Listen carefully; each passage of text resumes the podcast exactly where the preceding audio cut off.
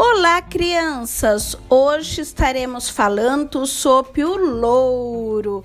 O louro é essa erva tia Apolo maravilhosa que simboliza o sucesso e a vitória. Você sabia que um chate louro ele é ótimo para tirar cólicas e mal-estar? O louro também ajuda você a relaxar e ele é ótimo para temperar o feixe chão. Através do louro, você consegue a realização de um desejo. Você já escreveu um desejo na folha de louro? Não? Então você vai fazer o seguinte feitiço: pegue uma folha de louro, pegue um lápis e escreva nessa folha de louro o seu desejo.